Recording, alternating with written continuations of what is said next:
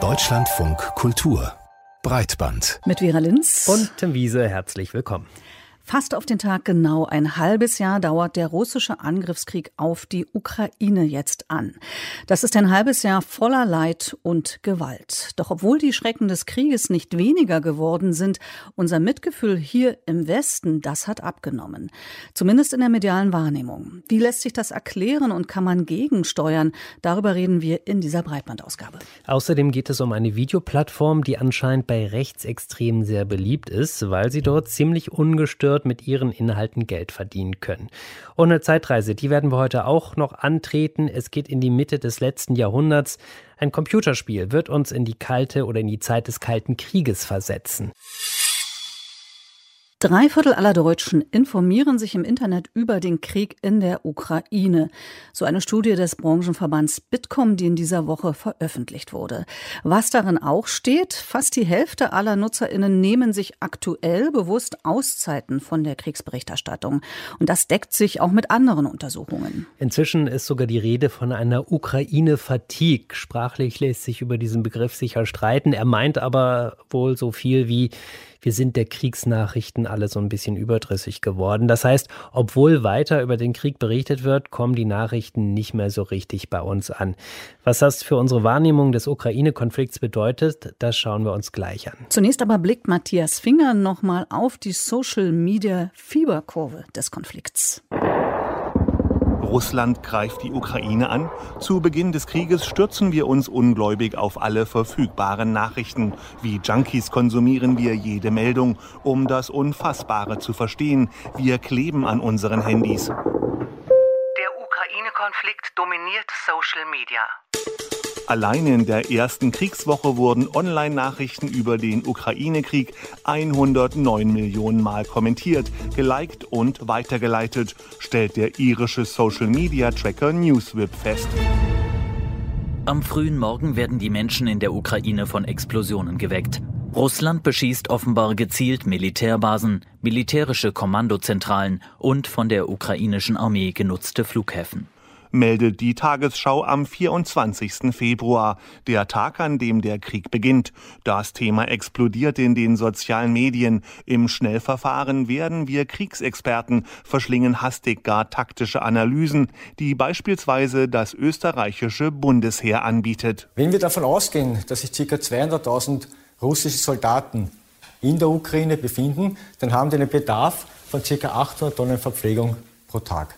Beim Kraftstoff, der ebenfalls enorm ist der Bedarf, das sind ca. 4 Millionen Liter äh, Kraftstoff für ungefähr 120 Bataillonskampfgruppen.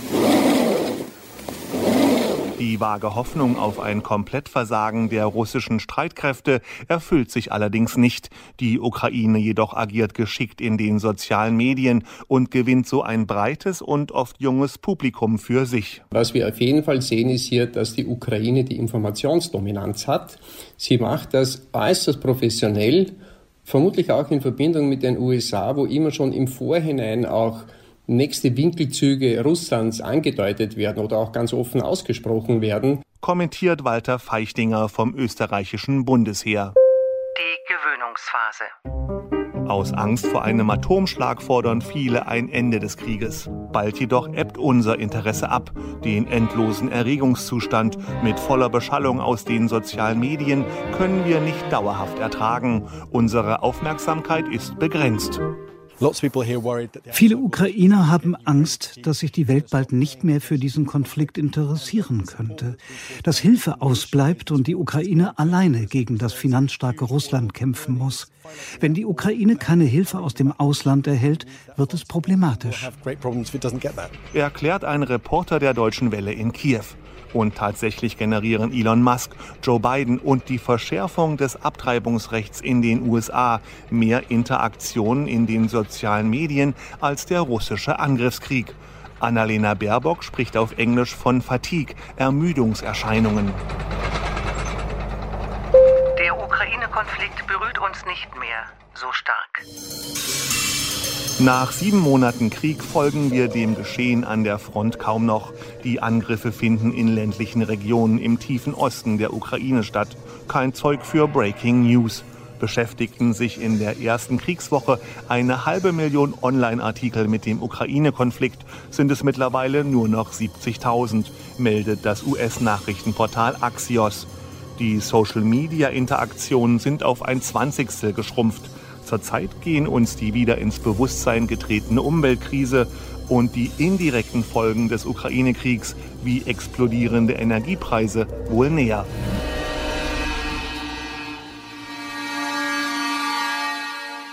Das Interesse von Social-Media-NutzerInnen am russischen Angriffskrieg auf die Ukraine nimmt ab. Krieg des Vergessens hat ein Reporter der BBC deshalb den Konflikt bereits genannt.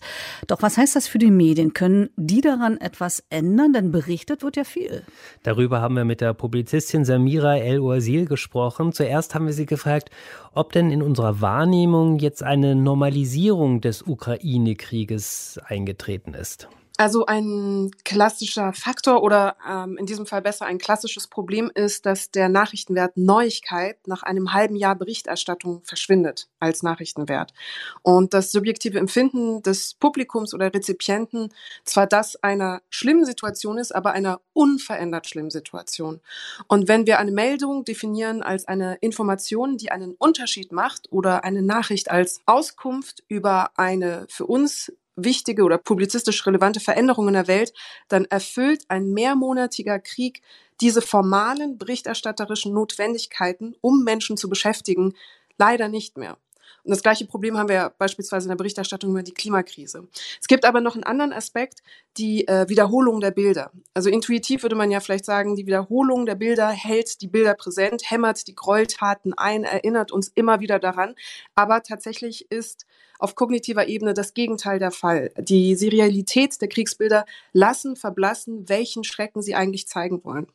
Und der französische Psychiater Serge äh, Tisserand hat in seinem wichtigen Buch über Empathie erklärt, dass das mediatisierte und damit das serialisierte Leid eben keine Handlungen in Gang setzt, also keine Mobilisierung, sondern vielmehr in uns eine lethargisch machende Selbstdistanzierung erzeugt, weil man irgendwann nicht mehr prozessiert, was man da eigentlich gerade sieht und deshalb abstumpft. Wollte ich gerade sagen, im Prinzip kann man ja dann von einer Art Abstumpfung sprechen, wobei, was ich ganz interessant finde, wir reden ja immer über diese Medienzyklen und ja, da ist zum Beispiel die Klimakrise, mal wird mehr berichtet, mal wird weniger berichtet. Was jetzt den Ukraine-Krieg oder den Angriffskrieg in der Ukraine betrifft, habe ich nicht das Gefühl, dass die Berichterstattung tatsächlich abgenommen hat. Also wenn man zum Beispiel die Tagesschau sieht, ist die Ukraine ja eigentlich immer nach wie vor sehr prominent platziert. Aber eben auf der anderen Seite haben wir bei den Zuschauerinnen und Zuschauern dieses Gefühl, ich will nicht mehr. Erklärt sich das nur aufgrund der Faktoren, die Sie da eben genannt haben, oder ist da noch mehr? Nein, es gibt tatsächlich ein Phänomen, das eingetreten ist, das der sogenannten Mitgefühlsmüdigkeit. Das ist ein Begriff aus der Psychologie und beschreibt den Zustand, der sich durch eine emotionale Erschöpftheit auszeichnet und zu einer verminderten Fähigkeit führt, sich in andere Menschen einzufühlen oder Mitleid zu empfinden und dementsprechend auch sich mit dem Leid anderer in dem Moment zu beschäftigen, kognitiv, emotional. Dieser Begriff wurde in den 90ern geprägt, um ein Phänomen bei Menschen aus äh, Gesundheitsberufen zu beschreiben. Es, war, es wurde festgestellt, dass insbesondere Krankenschwestern nach Arbeitsüberbelastung innerlich Abstumpfungserfahrungen machten und dann gar nicht mehr so empathisch waren, gar nicht mehr so viel Mitgefühl hatten, obwohl das eigentlich Teil ihrer charakterlichen Grundstruktur waren und der Grund, warum sie auch den Beruf eben ausgewählt hatten. Und man stellte fest, bei ihnen ist eben diese sogenannte Mitgefühlsmüdigkeit eingetreten in unserer Gegenwart erfasst diese Mitgefühlsmüdigkeit Menschen in Anbetracht der immer ohnmächtiger machenden Krisen. Man muss sich Mitgefühl ein bisschen vorstellen wie einen Muskel, der nicht dauerhaft gespannt bleiben kann und irgendwann übersäuert und einfach zumacht. Und auch das Herz ist in diesem Moment, um in der Muskelmetapher zu bleiben, ähm, etwas, das übersäuert und sich dementsprechend verschließt. Und nur um noch ganz kurz äh, den eben erwähnten Tisserand nochmal zu zitieren, der da so gut drüber geschrieben hat, man muss in Anbetracht der Fülle der Bilder und der Wiederholungen sich immer wieder von neuem in Empathie üben und selbst immer wieder eine neue eigene Empfindsamkeit in Bezug der Weltlage disziplinieren, damit wir nicht in Gleichgültigkeit aus geistiger oder emotionaler Erschöpftheit verfallen. Und das Wichtigste ist vor allem immer wieder sich sehr, sehr bewusst ins Gedächtnis zu rufen, welches Martyrium die ukrainische Bevölkerung gerade durchmacht und dass das sich damit beschäftigen das aller, allermindeste ist.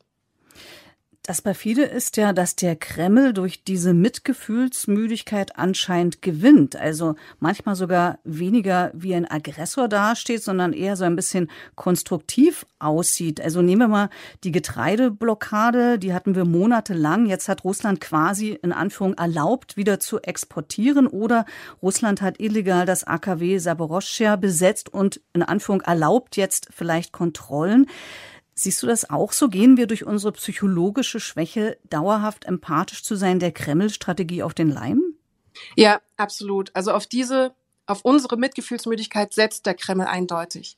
Während Russland auf dem Schlachtfeld an einer moralischen und physischen und militärischen Erschöpfung der Ukraine arbeitet, dort auf die Entkräftung und auf die Zermürbung hofft, durch auch einfach die schiere Dauer des Krieges, hofft der Kreml auch global auf ein eintretendes politisches Desinteresse, auf diese Mitgefühlsmüdigkeit, als dass die Unterstützungsbereitschaft dann sinken möge. Neben dem militärischen Krieg, das müssen wir oder das dürfen wir nicht vergessen, findet immer noch auf informationeller und auf politischer Ebene ein Krieg statt, ausgeführt von Putin, der auch global an einer fortschreitenden Zermürbung gedanklicher Natur arbeitet, die zu einer Betäubung der Öffentlichkeit, zu einer Betäubung des sogenannten Westens auch führen soll. Auch deshalb bezeichnet der Ukraine-Korrespondent der BBC diese Kreml-Strategie als einen Krieg des Vergessens. Wie lässt sich das auf die Medien runterbrechen, dass wir eben nicht eine Übersäuerung unseres Mitgefühlsmuskel bekommen, sondern dass wir sozusagen nachhaltig on track bleiben, also dass wir sozusagen aufmerksam bleiben können, auch über eine längere Zeit. Was müssten die Medien dafür tun? Wie ließe sich das umsetzen?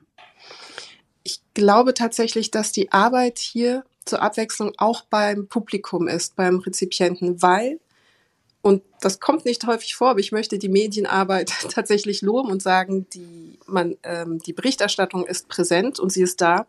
Und sie benutzt alle Formen, also von der Reportage zur Berichterstattung, zur, ähm, zum Fokus auf Akteure, ähm, die sie zur Verfügung haben, um uns den Krieg präsent zu halten, um uns ihn handhabbar und verfügbar zu machen, damit eben genau das nicht eintritt. Das heißt, ich würde eher dafür plädieren, das Publikum in die Verantwortung zu nehmen, eben nicht sich von der Mitgefühlsmüdigkeit in eine Lethargie bringen zu lassen. Mm, und dem vielleicht aber noch ergänzend beigefügt, Interessant finde ich an dieser Stelle nach wie vor die Medienstrategie von Zelensky. Ähm, ihm wurde ja vorgeworfen, dass er eben dieses äh, Vogue-Shooting gemacht hat, auch mit seiner Frau und Hochglanzbilder vor der Kulisse eines Krieges produziert und sich dementsprechend auch selber damit produziert. Und ich glaube, das ist beispielsweise eines der Taktiken auf medialer Ebene, auf Akteursebene, die benutzt werden, um genau diese weltweite Mobilisierung nach wie vor aufrechtzuerhalten, um gegen das Vergessenwerden anzukämpfen mit allen ihm zur Verfügung stehenden Mitteln. Und da würde ich sagen, ein Faktor ist, das gar nicht mal so kritisch zu bewerten, sondern als das zu erkennen, was es ist, nämlich der Versuch, im Bewusstsein der Öffentlichkeit zu bleiben. Und man spricht natürlich auch durch so eine Aktion dann wieder andere Emotionen an und äh, hat dadurch vielleicht auch natürlich wieder einen anderen Zugang. Wobei ich natürlich trotzdem finde, den Zuschauerinnen und Zuschauern, Hörerinnen und Hörern oder den Medienkonsumenten wird natürlich zurzeit sehr viel abverlangt, weil das mhm. ja eben nicht die einzige Krise ist. Also mhm. wir haben immer noch die Pandemie, auch das spielt ja so im Bewusstsein nicht mehr so eine große Rolle. Dann gibt es die ganzen ökologischen Katastrophen, gerade die Situation an der Oder, Klimakrise nicht zu vergessen, wirtschaftliche Probleme, Inflation das ist doch auch schon eine gewisse Überforderung, dass ich dann meine Aufmerksamkeit tatsächlich immer an jede dieser einzelnen Krisen hafte und da dran bleibe. Ja, es gibt tatsächlich in der Psychologie auch schon den Begriff der Krisenfatigue, also der Krisenmüdigkeit, weil der subjektive Eindruck ist, dass es mittlerweile so viele Krisen gibt, dass man gar nicht mit einem Empfinden der Sorge alle gleichermaßen bedienen kann und dann einfach in eine Art Ohnmacht verfällt, weil man sich auch dazu nicht verhalten kann, weil man auch keine Selbstwirksamkeit in Anbetracht dieser Krisen empfinden kann.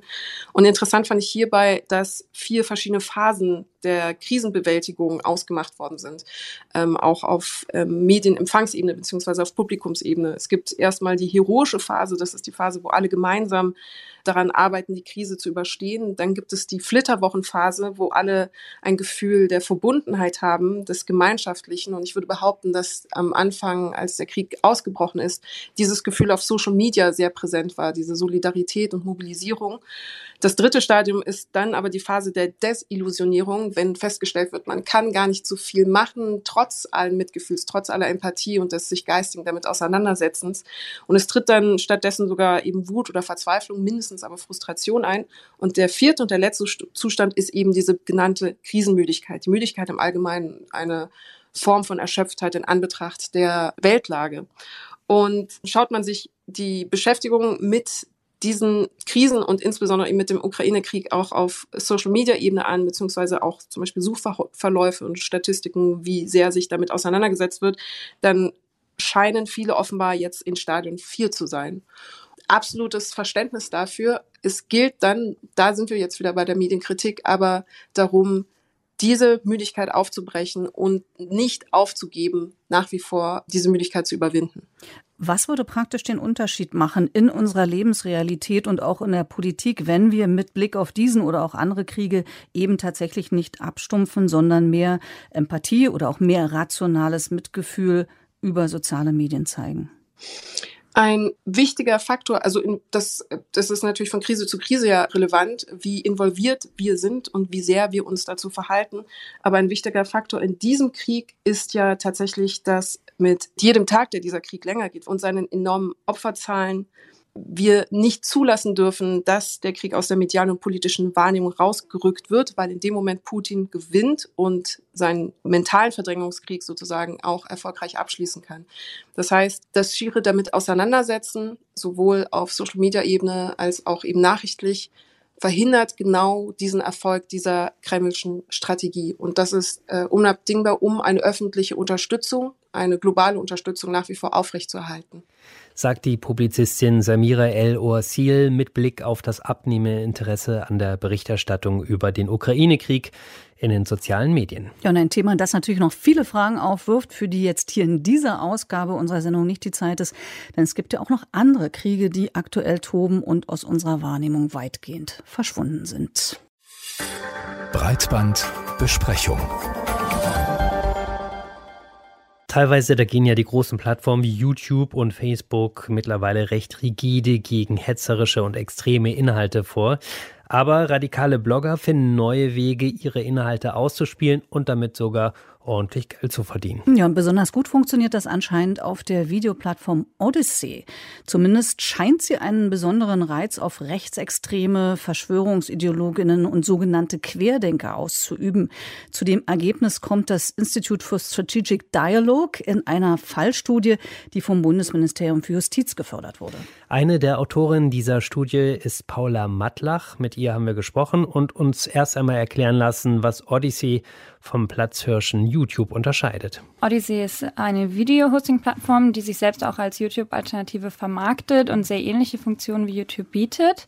Äh, das heißt, NutzerInnen können Odyssey zum Beispiel nutzen, um äh, Dateien hochzuladen und abzurufen auch PDFs oder Soundfiles, aber es wird eben zumeist für Videos verwendet.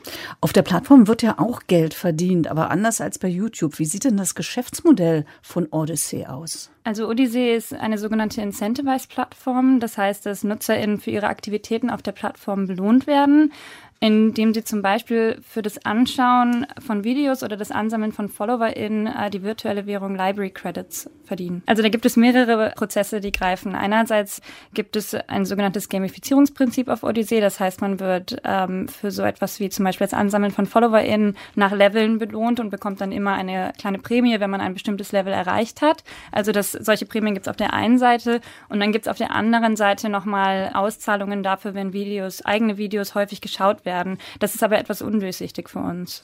Aber wer finanziert denn diese Plattform? Wer gibt denn das Geld da rein, was dann eben verdient werden kann? Also funktioniert so, dass die Credits eben regelmäßig gemeint werden, so wie mit äh, anderen Blockchains auch. Und diese Credits dann eben ausgezahlt werden, um diese Prämien zu unterstützen. Es ist aber auch so, dass zum Beispiel Library Credits gekauft werden können auf manchen von diesen Kryptohandelsplattformen und dass es jetzt auch ganz neu ähm, eine Art Subscription-Modell geben soll, mit dem NutzerInnen die Plattform direkt unterstützen können, indem sie einen monatlichen Betrag direkt an die Plattform zahlen. Wer nutzt denn jetzt die Plattform? Können können die NutzerInnen einem politischen Spektrum zugeordnet werden oder ist das ein diverses Spektrum? Also die Plattform selbst wird von unpolitischen NutzerInnen genauso, also ebenso frequentiert wie eben auch von politischen NutzerInnen. Die ist also relativ divers aufgestellt. Es ist trotzdem so, dass wir eben feststellen können, dass sich innerhalb der rechten Szene gerne auf Odyssey angesiedelt wird mittlerweile, eben weil dort weniger moderiert wird als zum Beispiel auf großen Plattformen. Spielt da das Geschäftsmodell auch eine Rolle? Weil ich kann natürlich dann auch mit diesen extremen Inhalten Geld verdienen und das wird mir natürlich woanders schwer gemacht. Also wir gehen auf jeden Fall davon davon aus, dass das eine Rolle spielt, weil äh, YouTube eben etwas genauer hinschaut und man dort ja auch äh, einige Schwellen erreichen muss, damit man äh, mithilfe von Werbung die eigenen äh, Kanäle monetarisieren kann. Und bei Odyssey ist man quasi von Anfang an dabei. Technisch gesehen gibt es dort auch Community-Richtlinien, die äh, bestimmte Inhalte einschränken sollen, aber so wie wir das beobachten oder beobachtet haben, wird das nicht konsequent durchgesetzt.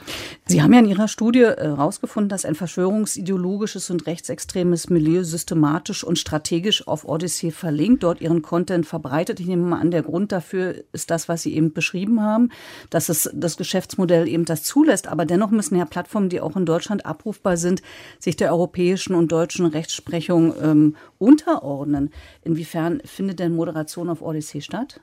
Genau, das ist eben das Interessante, dass im Gegensatz zur Eigendarstellung der Plattform als äh, dezentral und dadurch zensurresistent äh, unsere Analyse gezeigt hat, dass die Plattformbetreibenden sehr wohl an einigen Stellen Inhalte einschränken äh, oder ganze Kanäle blockieren. Ähm, sie sind aber, soweit wir das erkennen können, momentan äh, vermutlich nicht dazu verpflichtet, nach dem NetzDG Berichts- und Löschpflichten zu erfüllen, dadurch, dass äh, sie vermutlich nicht mehr als zwei Millionen inländische äh, NutzerInnen vorweisen können oder haben. Es ist aber so, dass äh, Odyssee nach dem äh, Netzwerkdurchsetzungsgesetz ordnungsfriedlich handelt, solange sie ähm, keinen inländischen Zustellungsbevollmächtigten auf ihrer Webseite nennen. Und so wie wir das eben feststellen konnten, tun sie das gerade nicht. Das wäre aber an anderer Stelle nochmal zu prüfen. Sie haben gerade gesagt, nicht mehr als zwei Millionen Nutzerinnen, Nutzer hier in Deutschland. Was für eine Strahlkraft hat denn dann diese Plattform? Oder ja, treffen sich da letztlich irgendwie Gleichgesinnte und das, was da passiert, das bleibt halt auch da? Uns ist die Plattform zum ersten Mal aufgefallen, als wir eben untersucht haben, was für eine Plattformwanderung es im rechten Spektrum gibt, wenn von äh, großen Plattformen Inhalte gelöscht werden. Und da ist uns zum ersten Mal aufgefallen, dass sich eben gerne auf Odyssey angesiedelt wird. Das heißt, das spielt auf jeden Fall äh, eine wichtige Rolle.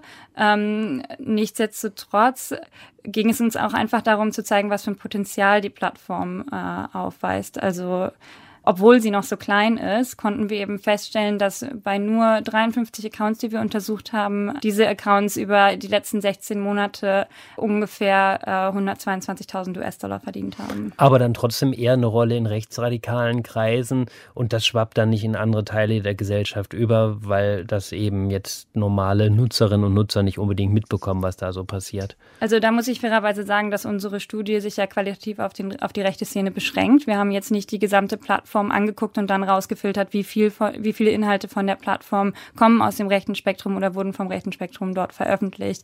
Wenn man sich die Plattform qualitativ anschaut, dann ist es extrem einfach, dort diese Inhalte zu finden.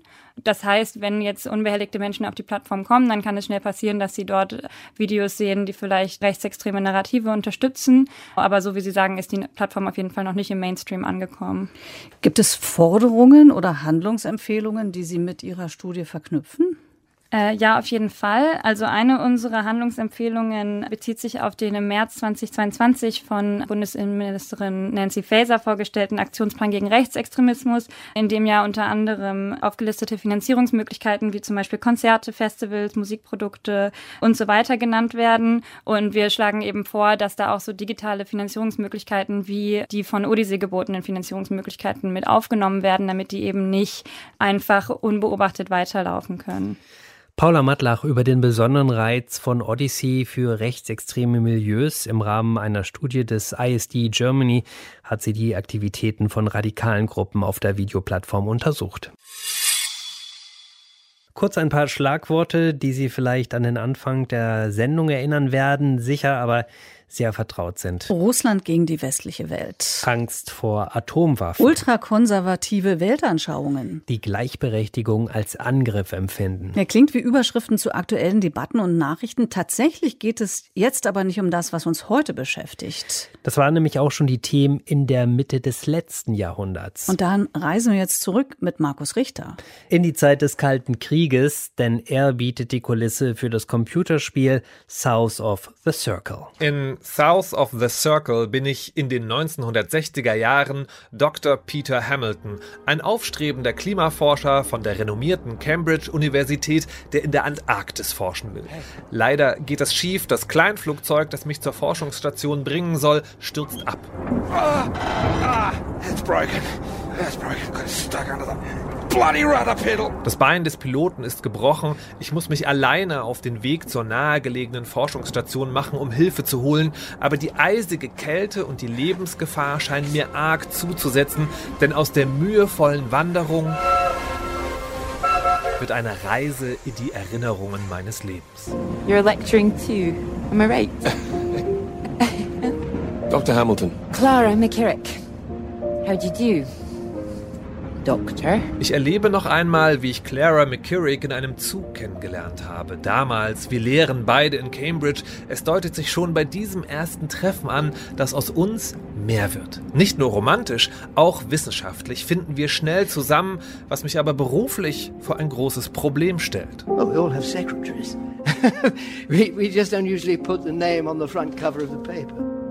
Clara did more than a, a little research. Really? Wir haben zusammen eine wissenschaftliche Abhandlung geschrieben, aber mein vorgesetzter Professor besteht darauf, dass nur mein Name auf dem Papier steht.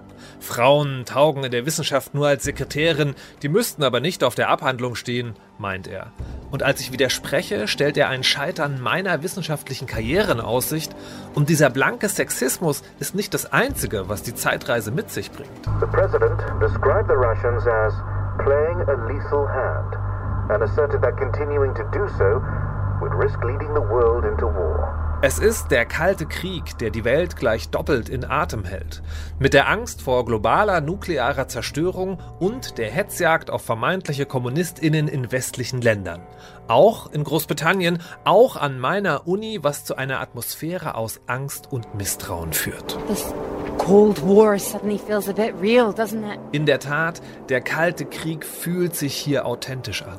Und auch der 60er-Jahre-Sexismus und sogar die persönlichen Beziehungen zwischen dem Protagonisten und den anderen Figuren. Das liegt nicht nur an der einfühlsam geschriebenen Geschichte, sondern auch an den hervorragenden SprecherInnen, die jede noch so banale Szene mit Leben füllen, selbst wenn es nur um Frotzeleien unter Kollegen geht. Well, that's true, but I wouldn't My point was that saying to Peter it's all part of the process is just kind words. What we need to do is Help our poor friend here be a man and right. Ein weiterer Glanzpunkt ist die visuelle Darstellung. Vor allem die Antarktis ist eindrucksvoll in Szene gesetzt. Die Grafik des Spiels ist eine Mischung aus früher Fernsehästhetik und einem flächig kolorierten Stil, den die MacherInnen passenderweise als animierten Siebdruck bezeichnen.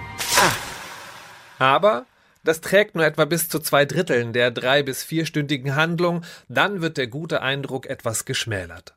Das liegt einerseits daran, dass die eigentliche Handlung, der beschwerliche Gang durch den Schnee, immer weiter in den Hintergrund tritt, zwischendurch fast sogar zur reinen Unterbrechung der anderen Geschichten wird. Dadurch zieht sich die Handlung unangenehm in die Länge, bis sie erst ganz am Ende wieder an Fahrt aufnimmt und wieder mehr in die Antarktis zurückkehrt und hier den Kalten Krieg auf einer menschlichen Ebene auflöst. I also do not care about taking sides. I just wanted to get home. We all wanted to go home. Oh, we are all the same. Es zeigt sich, South of the Circle ist vor allem ein Spiel über konkrete einzelne Schicksale, über Menschlichkeit, die zumindest im Kleinen den Kalten Krieg überwindet. Und das ist dann vielleicht auch die Hoffnung, die das Spiel uns in der aktuellen Situation mitgeben kann, dass wir auch diese Phase der jetzigen globalen Anspannung und des Krieges irgendwann hinter uns lassen können. Andererseits schlägt das Spiel auf einer anderen Ebene einen deutlich pessimistischeren Ton an. It takes conviction to stand by a principle like that. As I've always said, your decision. Dass es in der Geschichte zwischen Peter und Clara die eigene Entscheidung ist, stellt sich im Nachhinein als Lüge heraus. Und zwar nicht nur in der Geschichte, sondern auch als Versprechen des Spiels gegenüber seinen SpielerInnen. Egal, wie man sich während des Verlaufs in den interaktiven Erinnerungen entschieden hat, das Ende ist vorbestimmt. Denn wir können die Vergangenheit nicht ändern, nur davon lernen, sagt das Spiel. We can't change the past, Peter. But we can learn from it. Es stellt sich heraus, man hat nicht zwei Zeitebenen gespielt, der Protagonist des Spiels hat sich nur erinnert. Und diese Erinnerungen stellen sich als trügerisch beschönigt heraus, das kann man als bittere, unmissverständliche Lektion interpretieren. Das Spiel will zeigen, ohne das konkrete Ende verraten zu wollen, niemand kann gesellschaftlichem Druck allein auf individueller Ebene entkommen, das System muss sich ändern. Aber auch wenn das eine kraftvolle Nachricht ist, ich fühle mich verraten. Denn die große Empathie, mit der die Geschichte inszeniert wird, passt nicht zu der Trostlosigkeit, mit der alle meine Entscheidungen, die ich im Spiel getroffen habe, verworfen wurden. Und so bleibt zum Schluss ein gutes Spiel mit einfühlsam inszenierter Geschichte, das am Ende den Menschen vor dem Bildschirm lieber vor den Kopf stößt und mit einem ambivalenten Gefühl zurücklässt. Aber auch wenn ein versöhnliches Ende für mich passender gewesen wäre, gelohnt hat sich die Reise in die Antarktis und die 60er Jahre dennoch. Markus Richter empfiehlt das Computerspiel South of the Circle, Zeitreise in die 60er des letzten Jahrzehnts mit Themen, die heute wieder sehr aktuell sind. Und wir empfehlen Ihnen natürlich auch weiterhin die Podcast-Ausgaben von Breitband. Sollten Sie vielleicht unter Umständen eine verpasst haben, was wir uns natürlich nicht vorstellen können, dann finden Sie alle Podcast-Ausgaben, Folgen von Breitband natürlich im Podcast-Catcher Ihres Vertrauens. Und das war die Breitband-Ausgabe für heute. Wir sagen Tschüss, wir sind Vera Linz und Tim Wiese. Tschüss. Tschüss.